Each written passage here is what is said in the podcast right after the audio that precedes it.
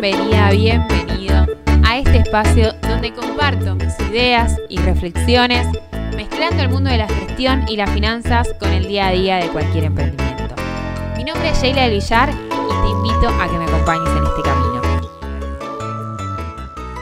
Buenas, buenas, ¿cómo andan? Nuevo episodio del podcast hoy y la verdad es que este episodio se me ocurrió a medio de repente, pero creo que es algo que les puede servir a muchos como para tomar en cierto punto de referencia, como para tomar un camino, como para definir un horizonte. Y el episodio de hoy tiene que ver con cómo fue mi camino para dedicarme 100% a gestión live y vivir 100% de mi emprendimiento, de mi negocio. Bueno, si nos remontamos como a los orígenes de todo esto, para arrancar, cuando yo estaba estudiando no tenía ni idea ni por casualidad de que iba a hacer esto con mi vida. La carrera, como se imaginarán, dura varios años. Em, son un montón de materias que muchas veces no tienen nada que ver con nada. Seguramente todas las profesiones, eh, en todas las profesiones pasan estas cosas. Y tenés muchas aristas, muchas opciones, muchas cosas para, para poder hacer, muchos caminos a los cuales te podés dedicar. Y la verdad es que no tenía bien claro qué era lo que yo quería. De hecho, cuando empecé a estudiar, lo que yo hacía era nada que ver. Trabajaba en Coto, mi primer trabajo fue ese, y trabajaba como cajera de supermercado. O sea, nada que ver con la carrera. Todo ese tiempo me sirvió un montón para, obviamente, tener mi trabajo, tener mis ingresos. Era chica, arranqué 18, 19 años a trabajar. Y, mm, y mientras estudiaba, trabajaba pocas horas y le dedicaba a full a la facultad. Bien, unos años después, creo que dos años, sí, si no me equivoco, pude entrar a trabajar a una empresa, a eh, una empresa de fast food que es conocida, es de Wendy's y KFC. Y ahí empecé a trabajar en un, de, pasante, ¿no?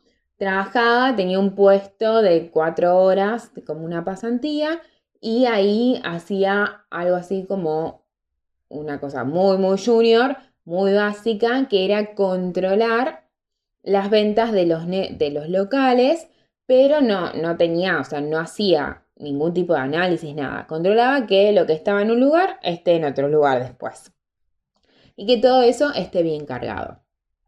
Bien, así estuve bastante tiempo. Em, después empecé a tener más tareas también. Eh, también estaba por el lado de la facturación, em, de la contabilización, todas tareas super junior. Con el tiempo me recibí me recibí y ahí fue como un quiebre. El primer quiebre en tu vida es, bueno, termino el colegio qué voy a hacer, por lo menos en, mi caso, ¿no? ¿Qué voy a hacer con mi vida? Y em, voy a trabajar, no voy a trabajar. Mi familia mucho no quería que trabaje al principio, como que quería que me dedique más a estudiar. Y la verdad es que yo no quería no trabajar porque quería tener mis ingresos. Pero bueno, lo bueno es que yo ya sabía que me quería em, dedicar, o sea, que quería estudiar para ser contadora. El tema es que, bueno, uno muchas veces cree que la carrera es de una forma y después no tiene nada que ver con nada. De hecho, la carrera de contador tiene muchas materias que no te imaginas relacionadas con el mundo de eh, las leyes, o sea, un montón de derecho, un montón de leyes leídas y uno se imagina que un contador estudia contabilidad porque le gustan los números y casi que lo único que no ves son números. Pero bueno, igualmente la carrera me gustó un montón, me encanta mi profesión, pero cuando terminé la facultad, eh, seguía en este puesto que era muy junior para lo que yo ya quería, quería buscar otra cosa y em, no sabía qué hacer, no sabía si quedarme, no sabía si irme, no sabía eh, para dónde salir corriendo, no sabía qué rama de la contabilidad era la que más me gustaba, si impuestos, auditoría, gestión, finanzas, inversiones, o sea, tenía como un sinfín de posibilidades. De hecho, uno puede dedicarse a ser perito contable. Hay un, millón de cosas. nunca se me ocurrió en ese momento que em, quería tener algo propio, ¿no? O sea, mi idea ahí era, bueno, encontrar un trabajo que me permita hacer carrera, que me permita crecer, trabajar en un banco, como que iba por ahí mi lado. Bueno, fui a millones de entrevistas, millones de entrevistas, y no quedaba en ningún trabajo, era rarísimo, porque ya decía, bueno, o sea, si yo me recibí con un buen promedio, trabajo, en, ya tengo experiencia laboral y bueno, soy una persona, qué sé yo, presentable, ¿no? Como que me, ya me llamaba la atención en cierto punto que decía, ¿cómo puede ser que no quedo en ningún trabajo? Bueno, él casi que me estaba rindiendo en cierto punto, decía, bueno, listo, ya no voy más, me tomo un descanso de destinarle tantas horas a encontrar trabajo, porque la verdad es que ir a entrevistas te lleva mucho tiempo. Y, y bueno, justo, casi justo, en ese mismo momento, surge la posibilidad de cambiar de puesto dentro del misma, de la misma empresa de fast food. Em, estaba ahí medio en duda porque yo no tenía experiencia en nada, nada, nada, nada de lo que tenía que ver con ese puesto que era de gestión y costos.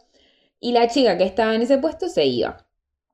Bueno, finalmente logré cambiar de puesto, me cambié a, esa, a ese sector, que ese sector era básicamente yo. Y, y bueno, ahí aprendí de todo. Ahí fue donde mi cabeza es un boom y me di cuenta como que todo lo que había pasado anteriormente, todo ese tiempo destinado a encontrar trabajo y no encontrar y esforzarme y frustrarme obviamente, porque cómo podía ser que no encuentre otro trabajo. Em, y ahí como que cerró todo, como que cerró el ciclo. Y digo, esto es lo que a mí me gusta, esto es a lo que yo me quiero dedicar. Me encantaba, siempre me, em, cuando empecé enseguida me di cuenta que me gustaba.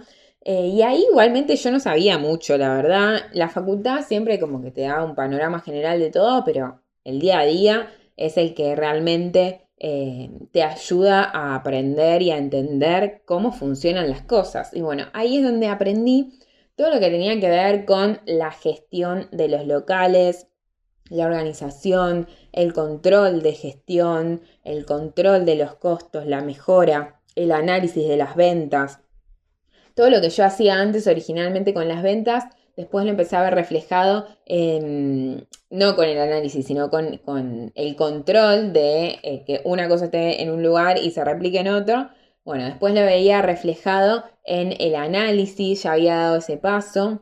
Y ahí, por suerte, mi jefe en ese momento me ayudó muchísimo a aprender. Siempre fui una persona de tener ganas de aprender, nunca me quedaba en, bueno, no, esto no me corresponde, que lo haga otra persona, sino que la verdad es que siempre me gustó, bueno, dale, resolvámoslo ahora y solucionemos este tema. Entonces ahí, bueno, fui avanzando, fui creciendo, fui teniendo más responsabilidades dentro del mismo puesto porque era como muy pequeño ese sector que está dentro de administración y finanzas y en un momento, llegó el momento en donde dije, bueno, no me gusta venir a trabajar. O sea, no me gusta transportarme hacia este lugar a donde estoy trabajando. No me gusta viajar a la oficina. No me gusta trabajar para alguien más. No me gusta que no voy a poder crecer en este puesto porque era, o sea, no había mucha más opción no me gustaban muchas cosas. Y bueno, ahí empecé a dudar si lo que yo quería era hacer carrera en una empresa o si lo que yo quería era otra cosa. Entonces, cuando hablamos de trabajar independiente en el mundo contable, casi siempre hablamos de estudios contables dedicados a las cuestiones impositivas. Y a mí las cuestiones impositivas no me gustaban, no sabía nada encima porque nunca había trabajado en eso. Así que estaba ahí como en un, lío, como que no sabía qué hacer. Y de repente, como quien no quiere la cosa, digo, ¿y si hago esto, pero para ayudar a, otras empresas? En, un principio se me ocurrió así. Em, a, otros, a otros negocios, a, algunos más pequeños, más chicos, más pyme, pensaba yo. que seguramente si la empresa esa siempre tenía algún tipo de desorganización, por más control que uno le quiera poner y que cada cual había un montón de sectores que interactuaban y que eh, trataban de mejorar y había gente que se encargaba de ese control, por ejemplo yo y otra gente más. Em, seguramente si esto en algunos puntos está desordenado y desacomodado y se podría mejorar, personas o negocios más pequeños en donde capaz no hay recursos como para destinar a una persona, contratar a una persona para que se encargue de eso, no existe, seguramente esto sea un caos. Y dije, bueno, puede ser, es por acá una gran posibilidad de, em, de independizarme, de trabajar por mi cuenta. Lo empiezo a, comentar eh, a mi familia, a mi novio, a mis amigas, qué le parecía la idea, no sé qué. Supongamos que en enero. Sí, creo que fue en enero de 2019. En marzo dije, listo, no, lo tengo que hacer. Como que todo empezaba a tomar un poco más de forma, había empezado a investigar qué onda, qué puedo hacer, cómo puedo hacerme, eh, eh, cómo puedo armarme. O sea, obviamente había que conseguir clientes.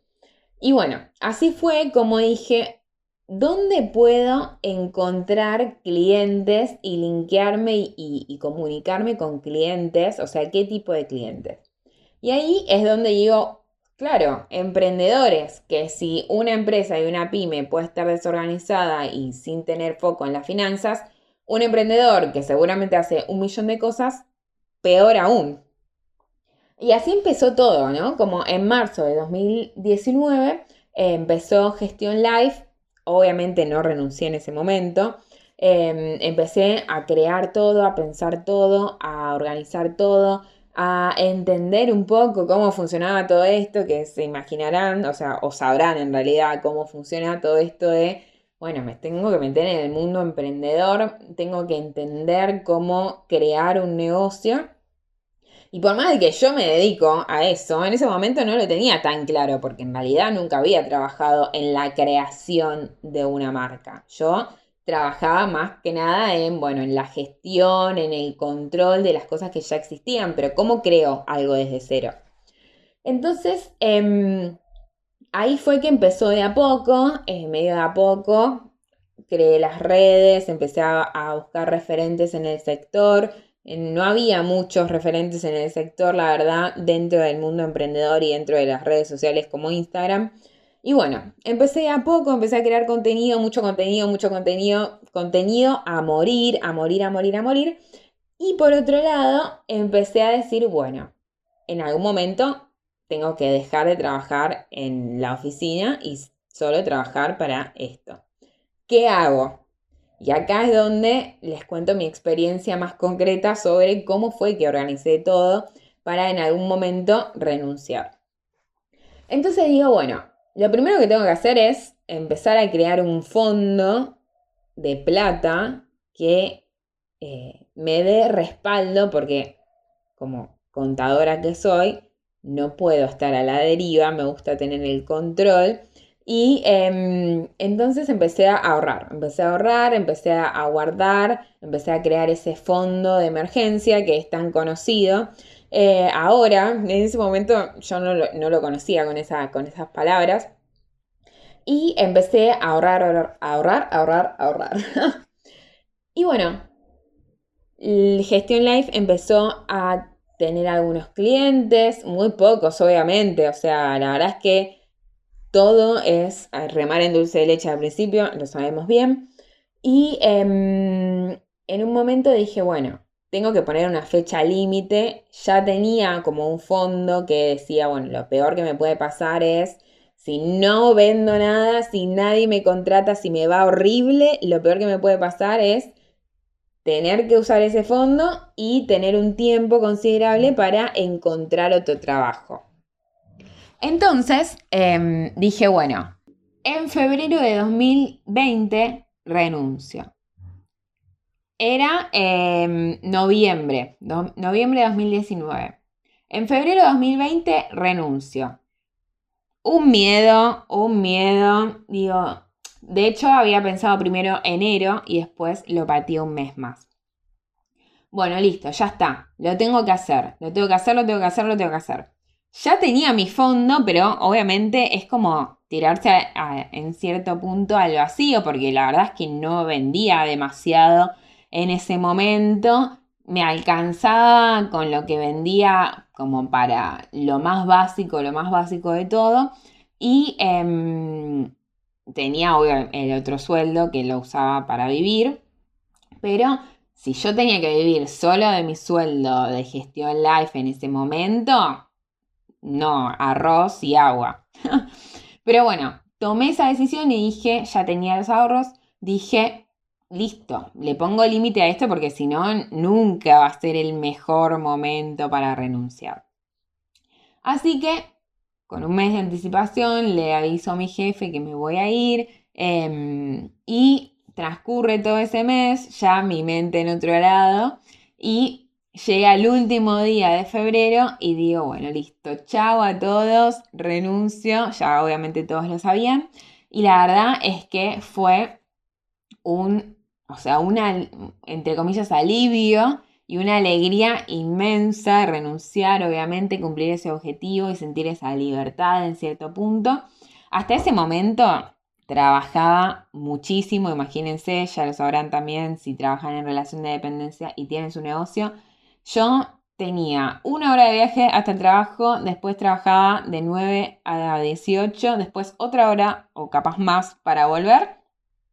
Y después, em, después trabajaba en mi casa y después también trabajaba los fines de semana. O sea que mi cabeza estaba a punto de explotar. Literalmente me han pasado algunas situaciones de estrés bastante fuertes. Y, mm, bueno, llegó el momento de renunciar y esa libertad fue increíble. Obviamente sigo trabajando un montón, pero la verdad es que cada vez em, me puedo organizar mejor para no solo em, tener o pensar que tengo la libertad, sino que realmente disfrutarla y decir, tengo la libertad de hacer con mi vida lo que quiero, de trabajar en donde quiero, de tomarme el día que quiero, si quiero no trabajar un lunes no trabajo, si quiero trabajar un domingo trabajo, y así es como todavía en febrero me, despegué de la empresa, todavía no tenía ingresos para nada suficientes, pero bueno, ya tenía una base que más o menos se sostenía, entre comillas, y unas ganas enormes de irme de mi anterior trabajo. Entonces, bueno, marzo, abril, mayo, junio, todos meses muy, muy, entre comillas, pobres, no había muchas ventas, no había mucho movimiento. Empecé a tener nuevas ideas, empecé a generar nuevas acciones que empezaron a funcionar mejor. Y en agosto, si mal no recuerdo, empezó a generarse ese pico de crecimiento como más sostenido. Igualmente, algo muy loco es que cuando yo renuncié, a la semana siguiente me contactan para hacer un trabajo que estaba muy bueno, para, em, para participar en realidad de algo que está muy bueno, que es una plataforma donde se habla de finanzas y, sobre, y de inversiones. Y empecé a participar ahí y empezaron a pasar cosas que confirmaban que lo que yo había decidido, que bueno, yo em, ratificaba mi pensamiento, ¿no? Con esas, con esas cuestiones que pasaban. Y habían empezado a pasar cosas que decía, bueno, listo, estoy bien. Todavía no gano nada, pero voy bien, voy bien, voy bien, voy bien, voy bien. En agosto empezó a generarse un pico de crecimiento que se empezó a sostener. Y recién en agosto de 2020, cuando yo había empezado en marzo de 2019, empecé a ver ganancias en el negocio. Todo empezó a funcionar mejor, el crecimiento se sostuvo y la verdad es que nunca tuve que recurrir a este fondo de emergencia para solventar mis gastos porque no tenía gastos tan elevados tampoco. Así que la perseverancia es algo que seguramente te hayan contado un millón de veces si todavía no te pudiste despegar de la relación de dependencia. Y lo cierto es que ese es el camino, es por ahí, es bueno, pensar a, largo plazo, decir em, no frustrarse y no tirarse a menos porque algo no funciona. Capaz que no funciona todavía, pero va a funcionar. Así que a veces lo que hay que tener en cuenta no son los objetivos, sino que son los plazos que le estamos destinando a esos objetivos. Y la verdad es que vivir de una creación propia es 100% satisfactorio, es increíble. Si todavía no llegaste a ese momento, ya va a llegar. Lo que siempre recomiendo es que puedas definir fechas límites y que obviamente puedas tener un fondo que en el peor, peor de los casos, en el peor de los casos, te permita vivir y mantener eh, un, un, estilo de vida similar o el mismo estilo de vida que venís teniendo. Y si ya lo, lo conseguiste y em, ya vivís 100% de tu negocio, aunque todavía quizás no tengas las ganancias que estás esperando, bueno, siempre tiene su, su momento, su etapa de crecimiento, de, de instalarse en el mercado, de que la marca crezca, sea reconocida o empiece a ser reconocida, empiece a ser compartida. Y la verdad es que el camino es hermoso. Para mí, en principio, acompañar a emprendedores era como la única opción que se me ocurría como para lanzarme como independiente. Eso fue en el momento inicial, pero la verdad es que cuando me metí en el mundo emprendedor, me pareció alucinante la buena energía que hay siempre y, las ganas de crecer y el empuje que hay. Y por otro lado, los problemas asociados a las faltas de conocimientos financieros que seguramente hacen que muchos de los negocios no funcionen o no terminen de funcionar correctamente y que muchos emprendedores no puedan realmente vivir de lo que les apasiona o vivir el estilo de vida que quieren con un negocio creado eh, por sí mismos porque falta, siempre faltó mucha educación financiera y además de faltar educación financiera, las finanzas suelen dejarse de lado para cuando el negocio sea más grande y la verdad es que es todo lo contrario. Cuanto antes tomemos el control de las finanzas, mejor vamos a poder tomar decisiones, mejor va a poder crecer el negocio y obviamente cuanto más rápido incorporemos el hábito del control y del análisis financiero, cuando crezcamos no vas a ver tanta desorganización, o sea, la desorganización crece con el tamaño del negocio y cada vez es un problema más grande. Entonces, volver para atrás siempre hace que sea más difícil que si lo arrancamos de origen. Así que bueno, acá les conté un poco mi historia, cómo es que llegué hoy a vivir de, mi negocio, de mi emprendimiento, a ver ganancias y a proyectar crecimiento y espero que les sirva de, guía en cierto punto o que lo tomen como referencia y que si todavía no les está yendo bien, bueno, esperen, busquen ideas, em, sean constantes y perseverantes porque la verdad es que no creo que haya ningún negocio que haya funcionado desde el momento cero al 100% y haya generado los ingresos suficientes para cubrir todos sus costos del momento cero. Así que es por ahí el camino. Perseveremos y triunfaremos.